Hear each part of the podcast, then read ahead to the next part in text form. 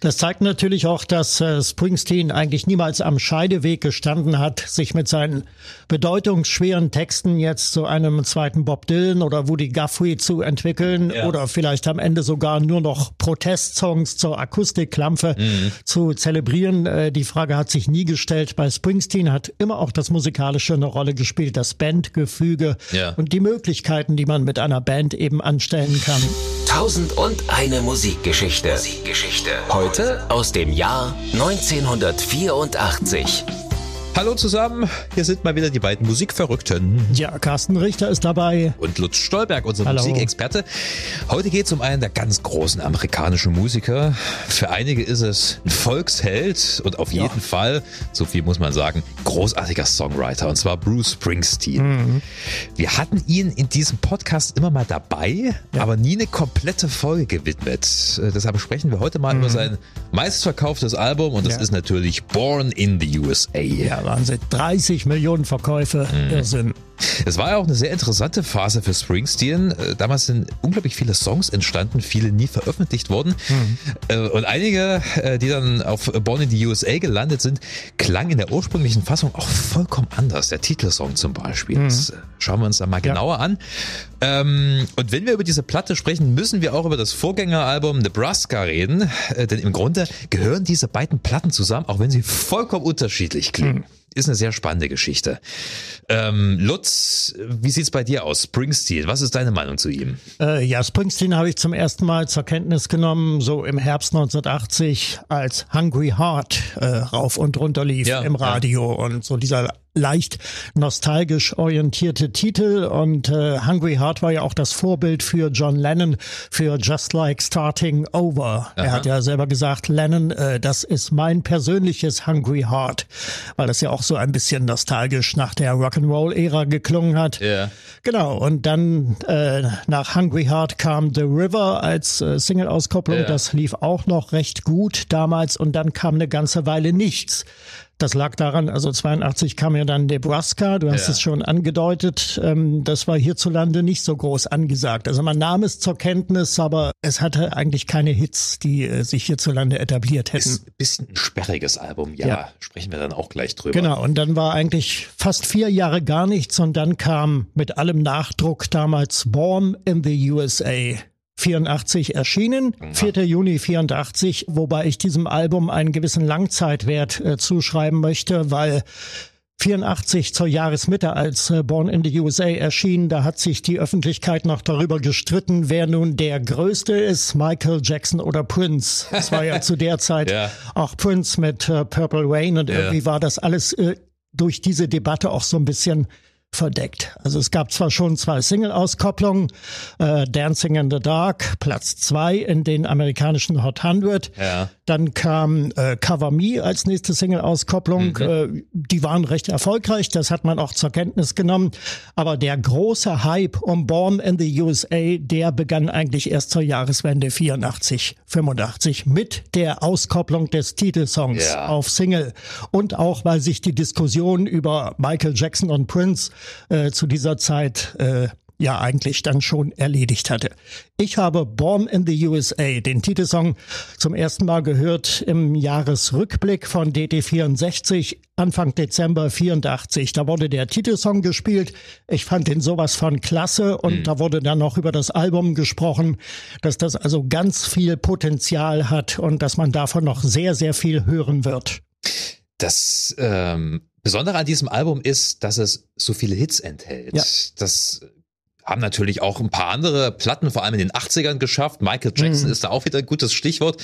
Ähm, aber Springsteen hat sich, glaube ich, anderthalbes Jahr mit den ganzen Single-Auskopplungen äh, immer wieder im Gespräch und vor allem ja. in den Charts gehalten. Und irgendwie kennt man auch jeden Song, selbst äh, die Songs, die nicht als Single erschienen sind, die, die kennt man irgendwie. Sieben Single-Auskopplungen, ja. muss man dazu sagen. Ja. Und ähm, ja, ähnliche Veröffentlichungsstrategie wie bei Michael Jackson Thriller, das also so scheibchenweise mhm im Laufe mehrerer Monate immer eine Single nach der anderen kam und dadurch auch der Verkauf des Albums, also die Aufmerksamkeit darauf immer wieder angekurbelt wurde. Ja, also die PR-Maschine dahinter hat schon sehr gut funktioniert und gerattert, aber es ist natürlich auch eine Platte mit starken Songs. Ja, es war im Grunde genommen ist es für mich eigentlich das Erwachen der amerikanischen Nation nach dem Disco-Traum von Michael Jackson und ja. Thriller. Also im Grunde genommen ist Born in the USA eigentlich die äh, Scheibe, das Album nach Thriller, das das amerikanische Bewusstsein jener Zeit widerspiegelt. Bevor wir uns im Detail mit Born in the USA beschäftigen, sollten wir mal noch ein paar Worte zu Springsteen verlieren. Springsteen ist ja, naja, es ist, ist ein klassischer Ostküstenkünstler, ja. ja. Also seine Herkunft spielt natürlich auch in seinem musikalischen Schaffen immer wieder eine ja, Rolle. Ja. Freehold, New Jersey, das ist seine ja, Heimatstadt, genau, die auch immer wieder in den Songs auftaucht, immer wieder autobiografisch irgendwie da verwurstelt wird. Er ist im Prinzip wie viele Musiker seiner Generation aufgewachsen, natürlich mit Rock'n'Roll mit Rock'n'Roll. Er ist in sehr einfachen Verhältnissen äh, aufgewachsen ja. und äh, in vielen seiner Songs äh, spiegelt sich auch dieses äh, psychologische Modell der Menschen von New Jersey wieder, die mhm. ja de facto im Schatten und die Betonung liegt wirklich auf Schatten, ja. im, im Schatten der Hochhäuser von Manhattan, also von New York City aufgewachsen sind. Für die ähm, New York City materiell und sozial unerreichbar schien und die also in New Jersey ihr kleines, betuliches Leben geführt haben. Freehold ist äh, im Prinzip ein Kaff, da ist ja. nichts los. Ja? Und er ist in einem proletarischen Haushalt aufgewachsen. Sein Vater hatte verschiedene Jobs, größtenteils ja. Ja. Äh, in einer Autofabrik hat er gearbeitet. Eben solche Als Jobs. Aufseher in einem Gefängnis, also viele Gelegenheitsjobs auch. Und ähm, zu dem Vater hatte er kein gutes Verhältnis. Das soll wohl auch ein sehr äh, cholerischer, aggressiver aggressiver Mann gewesen sein, der viel getrunken hat, der abends öfters äh, betrunken in der Küche saß. Und ja. äh, zu den Kindern, äh, Springsteen hat ja noch zwei, zwei jüngere Schwestern, ja. ähm, überhaupt kein emotionales Verhältnis hatte. Ja, und wohl auch äh, große Probleme mit Depressionen hatte, ja. die ja dann ähm, Springsteen auch ziemlich gebeutelt haben im Laufe seiner Karriere. Ähm, also ja, es war ein bisschen angespannte Situation, aber er hat die Musik für sich entdeckt und hat dann, ja, wie das damals eben so war, als Teenager äh, angefangen in ja. diversen Nachbarschaftsbands zu spielen. Mit ne? zehn die erste Gitarre und die Mutter hat ja dann auch die Rigorositäten des Vaters äh, einigermaßen aufgefangen und sie war dann die gute, die positive Seite in der Erziehung und mhm. sie hat auch Springsteens musisches Talent äh, erkannt und auch, soweit das eben möglich war, gefördert. Ja, er hat in vielen Bands gespielt. Er hat sich auch nebenbei noch als ja, Singer, Songwriter, als Folkmusiker versucht. Da ist er dann immer äh, nach New York gefahren, teilweise getrampt und hat da in den Cafés, na, was damals eben so angesagt war in den 60ern, hat er da seine Songs zum Besten gegeben. Ähm, aber der große Durchbruch, der kam lange nicht. Der kam ja erst Anfang, Mitte der 70er. Also das große Ding war ja, ja dann 1973 Born to Run. Ja. Da hatte er, das ist glaube ich seine mhm. dritte Solo-Platte. Ja. Ähm, da ist er auf einmal so richtig bekannt geworden. Ja, genau. Also davor, das waren eigentlich so Geheimtipps, also Asbury Park ja. und äh, die ganzen Geschichten, obwohl es da auch schon sehr reizvolle Songs und Melodien gab, Durchaus. die dann auch später gecovert wurden, als äh, Springsteen äh, berühmt war. Von Manfred Mann zum Beispiel, ja. von der Earth Band, äh, das sind ja ähm, Blinded by the Light zum Beispiel, das ist genau. auf Greetings from Asbury Park, glaube ich, drauf. Ähm, ja, da merkst du schon, das ist ein guter Songwriter, aber er hat etliche Jahre gebraucht und ein paar mhm. Abenteuer durchstehen müssen. Da empfehle ich übrigens sehr die Autobiografie, die er geschrieben ja, hat. Die heißt ja. auch Born to Run. Ähm, also seine Jugend nimmt da wirklich einen Großteil des Buches ein. Das ist hochspannend, wie er das erlebt hat. So Ende ja. der 60er. Diese Bluesrock-Band, die er damals schon mit Stephen Van Zandt hatte, der mhm. dann auch in der E Street Band mit ihm gespielt Little hat. Steven. Mit Little Steven, genau. Äh, lebenslange Freundschaft da, da gibt's eine Anekdote nach der anderen. Das kann man mhm. jetzt gar nicht mhm. alles erzählen. Es ist ja wohl auch so, also Springsteen war äh, ein, ein so typischer Künstlertyp, der irgendwie so in den Tag hineingeträumt hat, jo. sich eigentlich nur um seine Kunst ja, ja. Äh, gekümmert hat und der äh, eigentlich nie was Richtiges gelernt hat. Äh, ich habe gelesen irgendwo, er hätte mal äh, ein paar Wochen als Gärtner gearbeitet. Das war wohl seine, seine einzige außermusikalische Tätigkeit, die er je verrichtet ja. hat. Es war natürlich auch so ein Aufbegehren gegen das Elternhaus. Der Vater ist natürlich an die Decke gegangen, als er erfahren hat, dass sein Sohn jetzt Musiker werden will oder in irgendwelchen Kommunen rumhängt. Ähm, aber er hat es durchgezogen und er hatte dann nach einigen Jahren Erfolg. Born to Run, die erste große Platte. Auch heute muss ich sagen, ein wunderbares Album. Ähm, auf einmal war er überall im Gespräch. Und er hatte dann so langsam seinen Stil gefunden. Und ähm, infolgedessen auch wirklich weitere wunderbare Platten rausgebracht The River sollte man mhm. natürlich auch erwähnen, Ende der 70er, ich glaube 78, 79 erschien. Ähm, 79. Ja, ganz genau. Er hatte sich dann so langsam ins Bewusstsein von Amerika gespielt, aber das große Ding, das sollte dann eben 1984 mit Born in the USA kommen. Ja. Davor allerdings kam die etwas sperrige Platte Nebraska. Mhm. Das hat eigentlich so gar nicht reingepasst in das Schaffen. Ja. Ähm, und die Entstehungsgeschichte ist ja auch eine sehr interessante. Ein äh, akustisches Album, ja. kann man, äh, glaube ich, so sagen. Er hat ähm, die Songs zu Hause aufgenommen, auf einen ganz simplen Vierspur-Tonbandgerät. Und eigentlich war das auch nie für die Veröffentlichung gedacht. Mhm. Also die Demos, ich glaube, das waren so um die 70 Songs, die er da aufgenommen hat, die hat er dann ins Studio genommen zu seiner Haus- und Hofband, äh, der E Street Band. Und ähm, sie wollten quasi, das wird ja oft bei Musikern so gemacht, sie haben rudimentäres Demo eingespielt zu Hause mhm. in der Garage, im, im Heimstudio und dann zeigen sie das ihren Mitmusikern und sagen, lass da mal eine Bandversion draus machen. Dann haben sie auch dran gearbeitet und haben dann irgendwann festgestellt, eigentlich klingt die Songs mit Band gar nicht so gut wie die Demos. Mhm. Also der John Landau, auch ein ganz wichtiger ja, ähm, ja. Partner von, von Springsteen, hat dann irgendwann gemeint, lass uns doch einfach mal die Demos veröffentlichen. Und das ist dann auf dem Album Nebraska mhm. erschienen. Deswegen klingt das so komplett anders, weil es eben, ja, Demoaufnahmen sind, aber das hat so einen authentischen, handgemachten Folk-Sound, der einfach wunderbar zu diesen auch sehr simplen, aber trotzdem berührenden Songs mhm. passt. Ja, Atlantic City ist mein Favorit, ja. finde ich großartig, höre ich heute noch sehr, sehr gern. Aber es passt eben nicht so richtig rein in dieses, ähm, ja, in diesen, wie nennt sich das, Heartland-Rock-Stil. Genau, sollte man noch klären. Äh, Heartland Rock, ja, Heartland bezeichnet, ähm, naja, die die Bundesstaaten in den USA, die keine Küste haben, die yeah. also keine Ost- oder eben Westküste haben, sondern also es bezieht sich so auf den mittleren Westen oder auf den sogenannten Bible Belt, yeah. also den, den Bibelgürtel, womit also so die äh, christlich-konservative Ideologie vor allem der südlichen Staaten äh, bezeichnet wird. Also yeah. das bezeichnet Heartland Rock, wobei das nicht nur ein geografischer Begriff ist, ja. sondern auch ein innenpolitischer Begriff. Also äh, der ja der Heartland Rock beschäftigt sich oft eben halt so mit den sozialen, mit gesellschaftlichen Problemen, also dieser Region. Ja, und dafür ist Springsteen ja auch bekannt dass er sich für den kleinen Mann stark macht. Deswegen kam ja. er eben in diesem Bereich immer sehr, sehr gut an beim Publikum. Ähm, vergleichbare Künstler sind wahrscheinlich John Mellencamp, würde ich vielleicht noch mhm. sagen. Ja? Also äh, die Songs sind ja oft Storytelling, es werden Geschichten ja, erzählt. Ja, ja, Eben Geschichten aus dem, aus dem normalen Leben, nicht irgendwelche fantastischen, wilden Dinger, sondern eben Geschichten von nebenan. Und dafür ist er bekannt geworden. Ähm, das hat er ja auf Nebraska auch gemacht, aber da hat es eher noch so ein, so ein Oldschool-Folk-Touch. Also diese Songs hätten auch irgendwann in den 50er, 60ern mhm. von Woody Guthrie geschrieben sein können. Ja? Genau. Aber und deswegen ist dieses Album und die ganze Entstehung so wichtig. Einige dieser Demos, die da zu Hause entstanden sind und die dann mit einer Band eingespielt wurden, die wurden dann wiederum auf Born in the USA verwendet. Das heißt, ein paar Songs sind während dieser Sessions im, ich weiß nicht, April, Mai 1982 mhm. dann entstanden und die wurden nicht auf Nebraska als Demo-Version rausgebracht, sondern da haben sie gesagt, lass die mal noch aufheben. Und das waren etliche Songs des Albums. Der Titeltrack zum Beispiel, mhm. ähm, I'm on Fire, Glory Days, ja. ähm, I'm Going Down, glaube ich auch.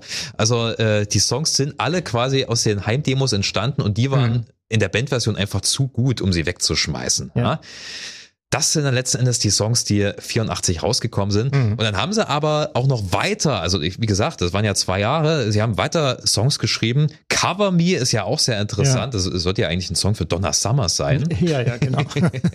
ja, ja. Den er aber auch für zu gut befunden hat, den mhm. hat er dann auch für sein Album aufgehoben. Ja? Springsteen hat zwei Jahre lang an Born in the USA genau. gearbeitet, vom Januar 82 bis äh, Februar 84, mhm. genau. Und äh, ja, da hat also vier Produzenten haben sich insgesamt äh, mit dem Feinschliff des Albums äh, befasst und darunter der besagte, der legendäre John Landau. Mhm. Sollte man wissen, 1947 geboren, fing an 1967 als äh, Redakteur des Rolling Stone, mhm. der amerikanischen Ausgabe, und äh, mauserte sich dann zum Entdecker von Bruce Springsteen, später zum Musikproduzenten auch für andere Künstler, ja. äh, zum, zum Songautor.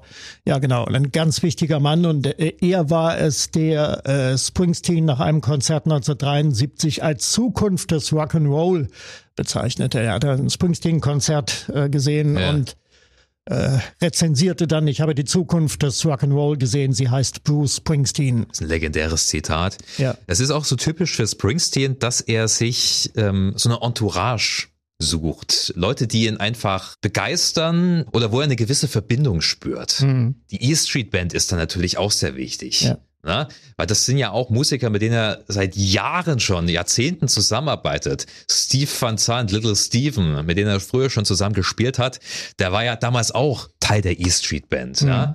Max Weinberg am Schlagzeug, Roy Bitton genau, am, Roy Bitton, am Piano. Keyboarder. Ja. ja. Hm. Ähm, das sind also ganz, ganz wichtige Namen, die immer wieder eine Rolle spielen bis heute. Und er ja. hat ja auch die E Street Band regelmäßig in Songs thematisiert. Ja, ja? natürlich. Also so dieses Gemeinschaftsgefühl, hm. das ist natürlich auch das, was Springsteen auszeichnet, was eben auch den Reiz ausmacht und die Leute so begeistert. Ja, das zeigt natürlich auch, dass äh, Springsteen eigentlich niemals am Scheideweg gestanden hat, sich mit seinen bedeutungsschweren Texten jetzt zu einem zweiten Bob Dylan oder Woody Guthrie zu entwickeln ja. oder vielleicht am Ende sogar nur noch Protestsongs zur Akustikklampe mhm. zu zelebrieren. Äh, die Frage hat sich nie gestellt. Bei Springsteen hat immer auch das Musikalische eine Rolle gespielt, das Bandgefüge ja. und die Möglichkeiten, die man mit einer Band eben anstellen kann. Live ist das ja natürlich auch eine Wucht. Ja. Ich konnte mich davon überzeugen, vor vielen Jahren in München haben sie da gespielt, das war glaublich. Auch heute noch sind die Konzerte wahrscheinlich drei, vier Stunden lang. Ah, ja, ja, ich habe ihn äh, zweimal gesehen, äh, 99 zum ersten Mal im Bruno Plache Stadion hier ja. in Leipzig und dann äh,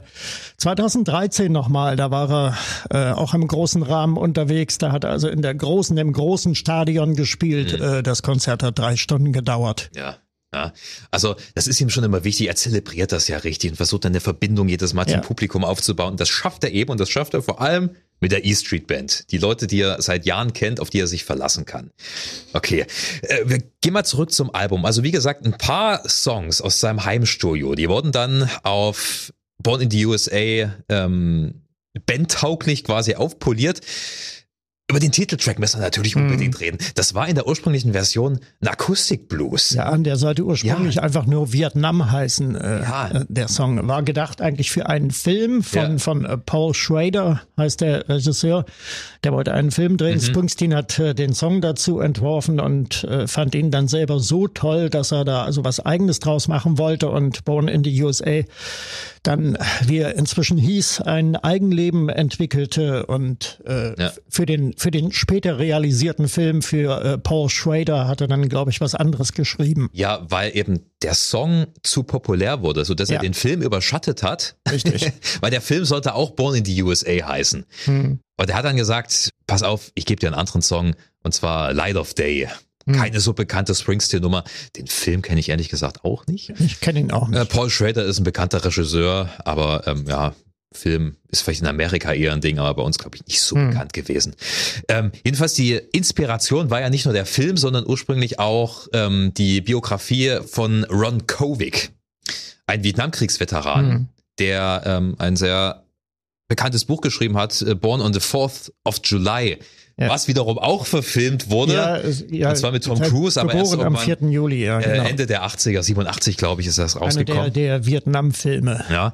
Kovic äh, ist ein Aktivist gewesen, also der war im Vietnamkrieg, da wurde angeschossen, saß seitdem im Rollstuhl und äh, ab da und natürlich auch als er gemerkt hat, wie schlecht die Heimkehrer die ja. Vietnamkriegsveteranen behandelt wurden. Die wurden ja ignoriert, ne? während äh, Veteranen des Zweiten Weltkriegs, das waren gefeierte Helden, ja, aber ja. Äh, in der amerikanischen Gesellschaft waren die Vietnamkriegsveteranen, da wurde nicht drüber gesprochen, weil das war eine peinliche Angelegenheit. Ja, natürlich das große, das große Drama der sogenannten Veterans, ja, die äh, nicht angesehen waren, weil der äh, Vietnamkrieg ja nicht zu Unrecht verteufelt wurde. Das ja. war ein mörderischer, ein barbarischer, ein völlig unnötiger Krieg, nicht zuletzt, weil er ja auch verloren wurde durch die USA. Mhm. Und äh, ja, dementsprechend äh, konnte man die, die dort äh, kämpfen mussten, es galt ja die, die Wehrpflicht damals mhm. zu Zeiten des Vietnamkriegs, waren ja alles Wehrpflichtige dort.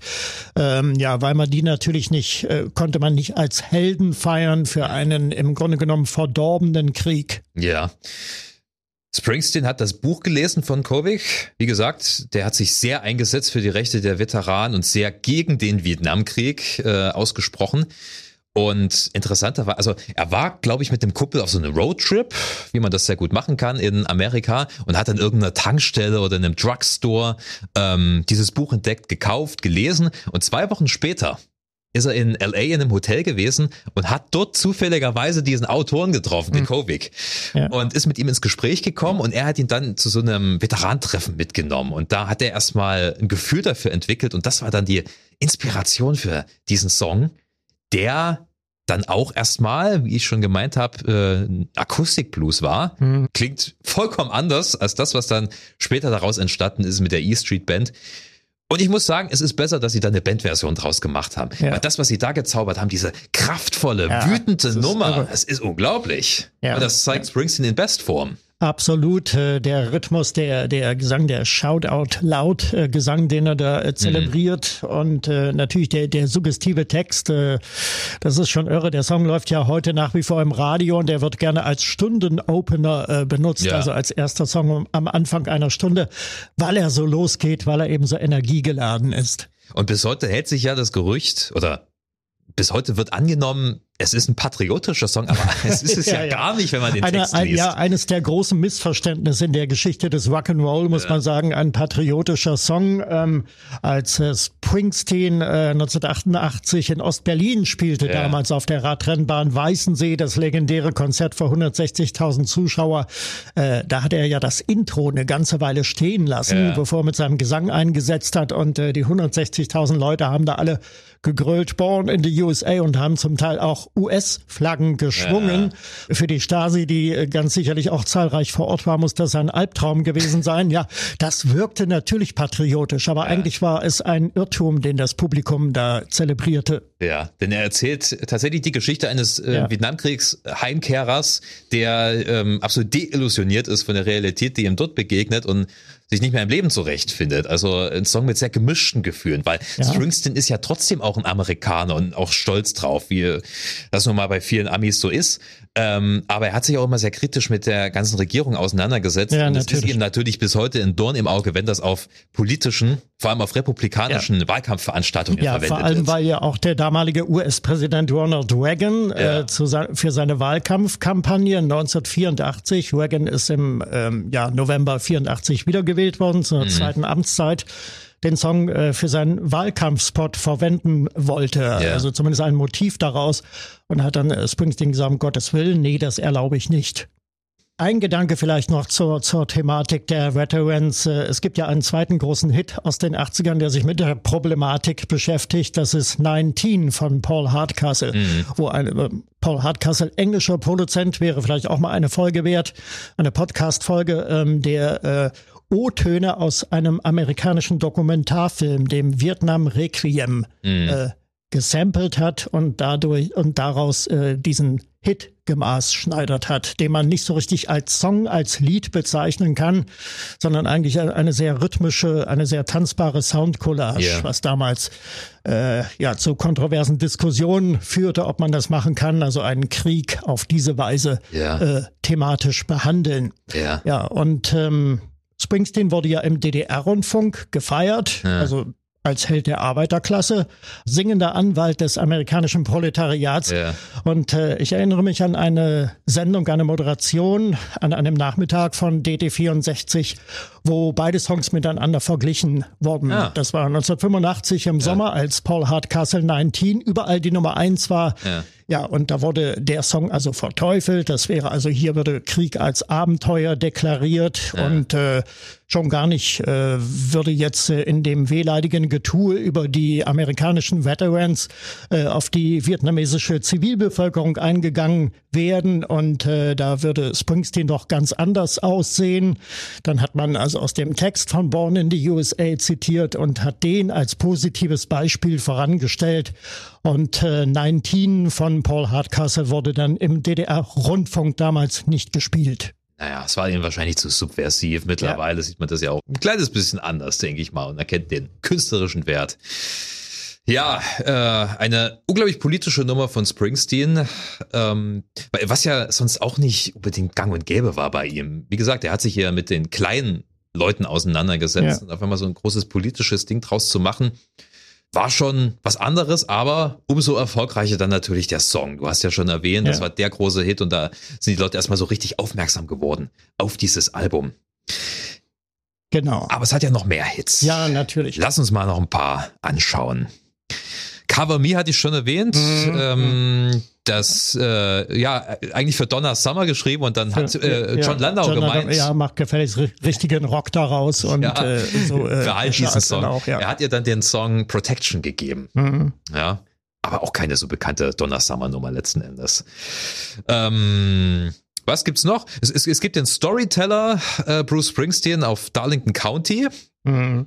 Ich glaube, das ist das, was du meintest mit äh, amerikanische Identität, wurde da ja. wieder so neu entdeckt es gibt ja so unglaublich viele Reminiszenzen auf die 60er Jahre Musik. Ja, also letzten Endes ein Großteil der Songs sind solider Rock'n'Roll in modernem ja, Gewand gespielt, ja. aber mit den typischen Mitteln, die schon damals gegriffen haben. Das heißt, es werden Stories erzählt. Bei Darling County genauso. Es geht um zwei Typen, die ähm, nach North Carolina fahren, nach Arbeit suchen, sich dann mit Mädels einlassen und der eine kommt mit dem Gesetz in Konflikt. Mhm. Das ist so typische amerikanische Erzählkunst. Findest du bei so vielen anderen? Ja, Im Grunde genommen ist äh, verwendet äh, Springsteen vielleicht zum Teil unbewusst eine äh, ganz besondere äh, literarische Form in der amerikanischen Literatur, nämlich die Short Story, ja. also die, die Kurzgeschichte, ja, die so drei, vier, fünf Seiten geht und äh, seine Songs sind ja auch nicht äh, episch lang, sondern sind ja kurz und griffig und äh, voller Inhalte und mhm. authentisch. Und äh, ja, das ist sicherlich äh, ein Erfolgsrezept für dieses Album, für die einzelnen Songs. Ja, und du findest das auch vor allem bei amerikanischen Songwritern, bei den Englischen nicht so sehr. Die haben einen anderen ja. Stil, aber bei den Amis so diese alltäglichen, teilweise auch skurrilen Geschichten. Das hast du auch bei Dylan, das hast du bei Tom Waits. Gibt einige Kandidaten, die sowas sehr, sehr gut rüberbringen. Ja, ja. Ähm, okay, das, das sind so diese, die Songs, über die wir jetzt gerade gesprochen haben, das mhm. sind so typische Rock'n'Roll-Songs, ja. aber es gibt auch äh, sehr gefühlvolle Songs ja, auf diesem ja. Album, die von ganz geschmackvollen Keyboard-Parts leben. Downbound Train zum Beispiel und noch mehr I'm on fire. Ja, da läuft's mir gleich kalt den Rücken runter, weil das ist mein absoluter Lieblingssong auf dem Album. Wunderbar. Yeah. Also Schöner kann man das Thema Liebe eigentlich gar nicht thematisieren. Ganz große Kunst, ganz großartig arrangiert. Roy Bitton, die Keyboards, mhm. die stechen ganz besonders hervor. Dann natürlich auch der Rhythmus des Liedes. Wenn ich die Augen schließe und dieses Lied höre, dann sehe ich irgendwo die, die Weite der amerikanischen Prärie vor mir. Dann sehe ich einen funkelnden Sternenhimmel, ein yeah. bisschen Mondschein und äh, vielleicht einen Treck von Planwagen, der über die Prärie zieht. Mhm. Und äh, das ist so dieses Gefühl von Räumlichkeit und Weite, das äh, bei Springsteen auch immer eine Rolle spielt. Mhm. Musikalisch zum einen umgesetzt brillant, äh, aber auch textlich, da kommen ja immer gewisse Motive wieder. Also der, der River, also der Fluss mhm. äh, spielt immer eine Rolle. The Road, mhm. die, die Landstraße und auch Autos kommen ja immer wieder vor bei Springsteen. Ja, ganz genau. Ähm, I'm on Fire, es handelt von einem Typen, der sich ja nach der nach, nach einer Frau sehnt, die er ja nie erreichen wird. Also es geht nicht nur um Liebe, es geht auch um Verlangen und das ja, in ja, sehr wenigen ja. Worten und in zweieinhalb Minuten runtergebrochen. I got a bad desire, oh ho ho, I'm on fire. Hey little girl, is your daddy home? Ja, ja, das sind so diese typischen amerikanischen Formulierungen. Und wie gesagt, äh, musikalisch reduziert, aber total geschmackvoll umgesetzt. Ähm, ich mag auch dieses äh, Gitarrenpicking, was er da verwendet. Ja. Und das eben in Kombination mit diesem also der, ähm, ich, ich, ich, ich, weiß gar nicht, wie ich den Max Weinberg, der, der ähm, Drummer, äh, ja. ja, was spielt er da eigentlich? Ja, ich glaube, er spielt einfach bloß so auf der Snare ganz mhm. simple mhm. Rhythmen. Also letzten Endes ist es ein Country-Song, wenn man so will. Ja. Und das dann noch veredelt durch diese tollen Keyboard-Sounds. Ähnliche Sounds tauchen immer wieder bei einigen Songs auf Born in the USA auf. Ich weiß gar nicht, wie ich es genau beschreiben soll, aber es sind so, wahrscheinlich würde man das als Pad-Sounds bezeichnen. Das ist schon so typisch 80er, also so flächige, mhm. streicherartige Sounds, aber nicht so hundertprozentig, ja. also so eine Mischung aus Streicher und Orgel, würde ich mal sagen. Mhm. Ja. Auf jeden Fall elektronisch, aber es passt trotzdem zu dieser handgemachten Musik, weil es eben so dezent und geschmackvoll ja. eingesetzt ist. Und doch eben modern und sehr radiotauglich und ähm, ja, womit wir ähm, einen weiteren Faktor für den Erfolg des Albums auch hätten. Es klingt sehr zeitgemäß. Ja. Für, für, damals, für Mitte 80er und heute klingt es äh, zeitlos eigentlich. Ja. Obwohl es ja trotzdem so viele Retro-Elemente hat, aber ja. also die jahrelange Produktionsarbeit hat sich so enorm gelohnt, weil sie eine perfekte Balance hinbekommen haben.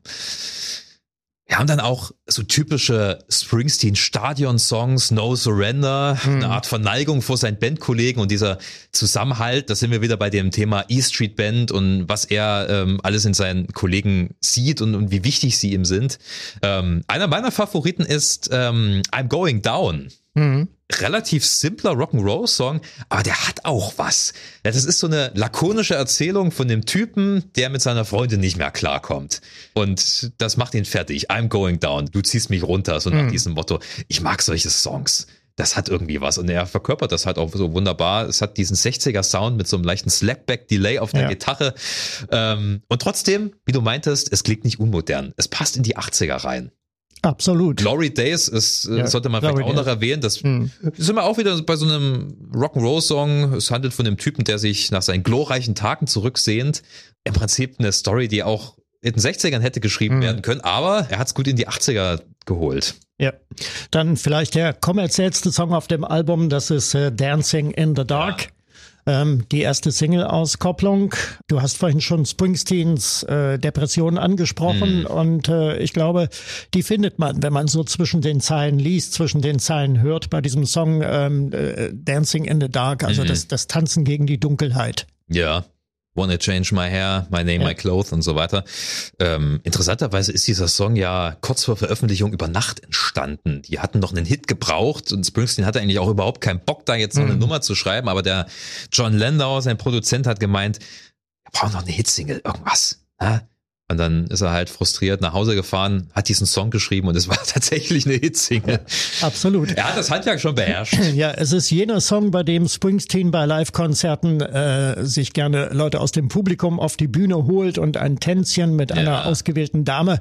Ganz ähm, ja ausführlich machte das äh, in dem äh, Weißen See-Konzert, also ja. vom äh, Juli äh, 1988 in Berlin, damals Ostberlin. Ja wo er sich ein Mädchen ausgeguckt hat äh, in dem langen Mittelteil. I'm, I'm searching, I'm searching, I'm ja. searching for my baby. Ja. Äh, das glaube ich als als äh, Textzeile gar nicht drin vorkommt äh, es in dem so Lied. Klassisch improvisiert. Ja, ah, genau, so improvisiert. Gerne mal ausgedehnt. Und da wusste dann die Security schon Bescheid. Aha, jetzt soll ein Girl vorne äh. auf die Bühne kommen.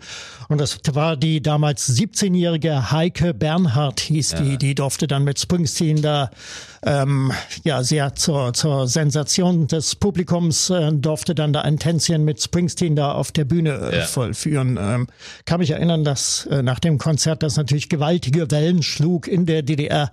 DD64 hat da ausführlich Nachlese betrieben. Äh, da, da wurde dann nach der Tänzerin gefahndet. Sie ja. sollte sich melden, wer das bitte schön war. Ja. Haben sich vermutlich mehrere gemeldet, aber äh, Heike Bernhardt war dann diejenige, die es wirklich äh, gewesen ist. Die hatten irgendwie irgendwie danach noch Kontakt, äh, so viel ich weiß.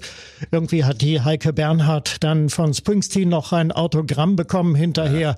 wo er dann drauf geschrieben hat, danke für den Tanz. Ja.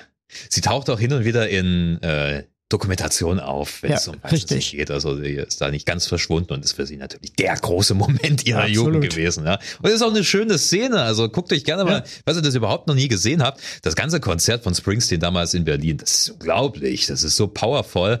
Auch seine Coverversion von ähm, Edwin Stars, War. War, ja, What genau. is it good for? Hm. Großartig, ey. großartig. Aber ich glaube, wir haben auch schon mal über dieses Konzert gesprochen, der Podcast, wenn mich nicht alles täuscht. Äh, ja, wir haben ja über das da, Jahr 1988 da schon gesprochen und äh, ja, da ja. hatten wir es auf jeden Fall dabei. Ja.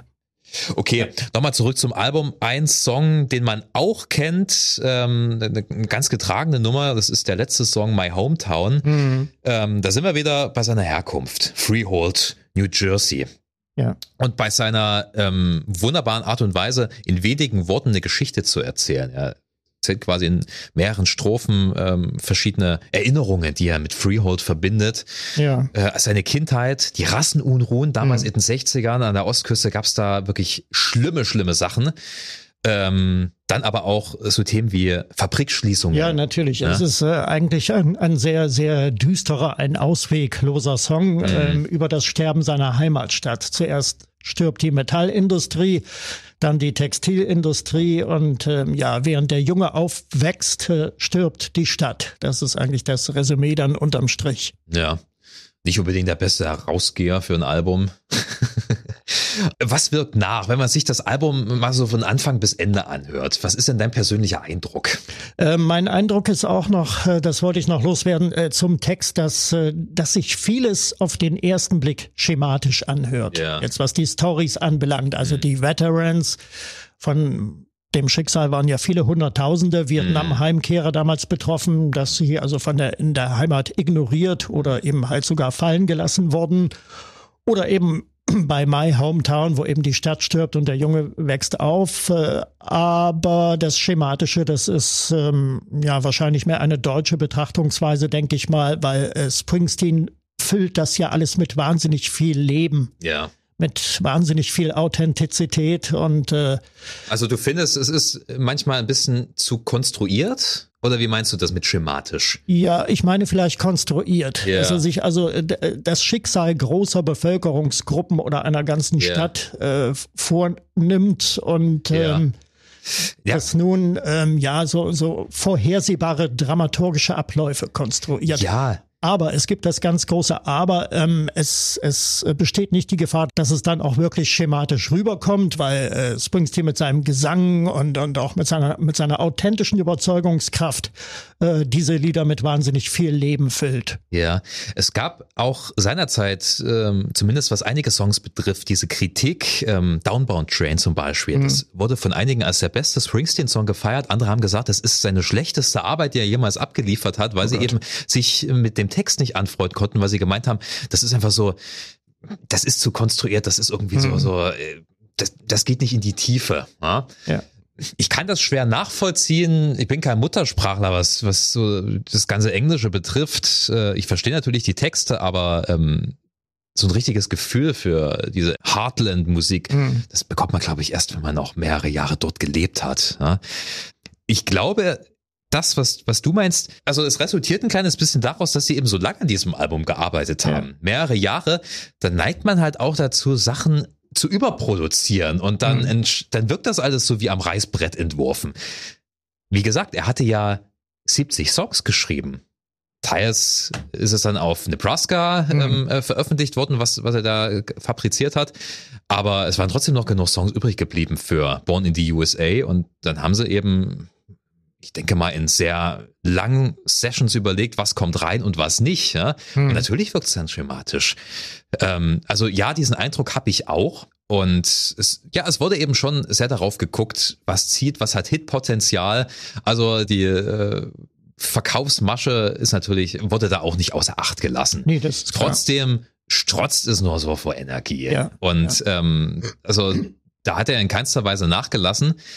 Äh, mhm. Er hat ein Album damit abgeliefert, mit dem er sehr gut verdient hat. Und, das sollten wir vielleicht auch mal so als kleinen ähm, Nebensatz noch mit bemerken, infolgedessen hat er sich dann wieder Musik widmen können, die ihm wahrscheinlich mehr am Herzen lag, die mhm. aber nicht so viel Hitpotenzial hatte. Ja?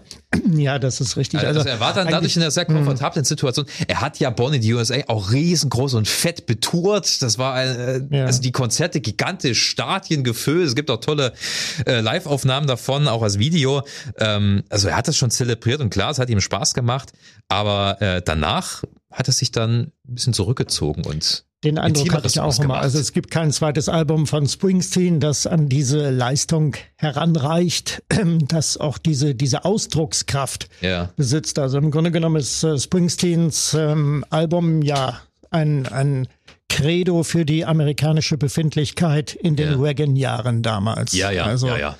Reagan war ja zunächst ein sehr, sehr ähm, konservativer, äh, ultrareaktionärer äh, Präsident, wie viele über ihn gesagt haben und äh, auch mit einem gewissen Aggressionspotenzial mhm. nach außen hin und die die ähm, äh, sage ich mal so, die, die Aussöhnung äh, mit dem großen Klassengegner Sowjetunion, die kam es in den späteren Jahren, als Gorbatschow am Ruder war, mhm. äh, ab 85. Damit hat sich dann auch das Image von, von Reagan verbessert, aber in den ersten Jahren war er gar nicht gut angesehen, zumal auch so viel Traumatisches liegen geblieben war. Mhm. Also eben halt die ganze Vietnam-Geschichte, die Aufarbeitung des Vietnamkriegs, die in äh, den USA politisch eigentlich nie erfolgt ist, sondern die mehr so im künstlerischen Bereich mhm. stattgefunden hat. Durch Bücher, durch Filme und eben halt auch durch Musik. Und da spielt also Born in the USA eine ganz wichtige Rolle dabei. Ja.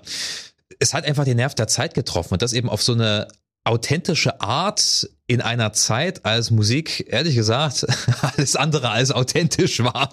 Guck ja. mal, wir sind Mitte der 80er. Mhm.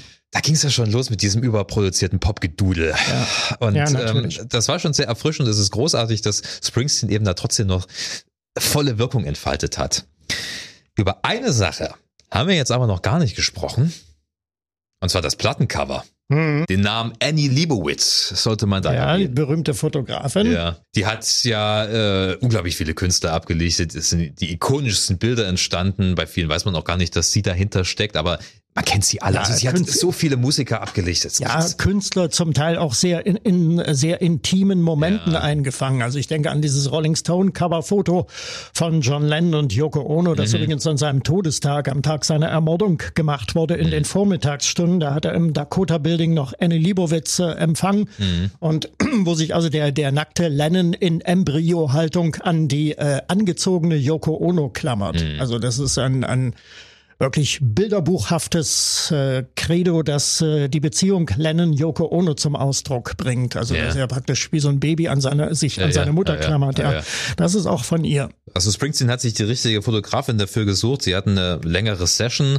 Ähm, sie war so ein bisschen inspiriert vom vom Born in the USA Song mhm. ähm, und hat dann gesagt, lass doch einfach hier von der amerikanischen Flagge mal ein paar Motive durchprobieren und letzten Endes haben sie sich für seinen Arsch entschieden. Ja. es hat am besten ausgesehen. Ja, ja man, äh, man, sieht ja männliche Gestalt von hinten mit, ja. mit äh, T-Shirt ist das hier nämlich an und dann halt diese Blue Jeans und dann. Wo so eine Mütze drin ja, steckt. Eine, eine rote Mütze, so ein rotes Barett ja. Äh, steckt da hinten in der Gesäßtasche ja. und da im im Hintergrund die amerikanische Flagge, aber auch nicht komplett. Man sieht da also nur drei äh, Streifen insgesamt, aber ja. man erkennt natürlich sofort, worum es geht. Und einige Zeitgenossen haben gesagt, der pickelt auf die US-Flagge. Das sieht aus, als würde der da drauf Ach so, pinkeln. Ja, ja, gut. Das hat er natürlich eine nicht Hand gemeint. davor hält. Nein, also ja, ganz bestimmt nicht. Hat er natürlich nicht gemeint. Das ist auch so ein verbreiteter. Irrtum gewesen. Also mit dem Pinkeln, die Variante, äh, die würde ich durchgehen lassen als mögliche Deutung, wenn die Sex Pistols oder die Ramones vielleicht Born in the USA aufgenommen hätten. Ja.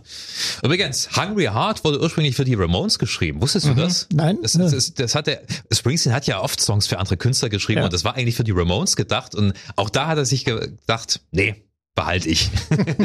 Alles Vielleicht richtig gemacht. So, ja, ich denke schon. okay, oh Mensch, das Thema Springsteen, das ist selbst wenn wir bloß über eine Platte reden, ja. sehr umfangreich. Die Musiktipps. Gibt's wie immer in der Beschreibung der Folge. Hm. Hast du noch irgendwas zu sagen zu ihm, zu, zu dem Album?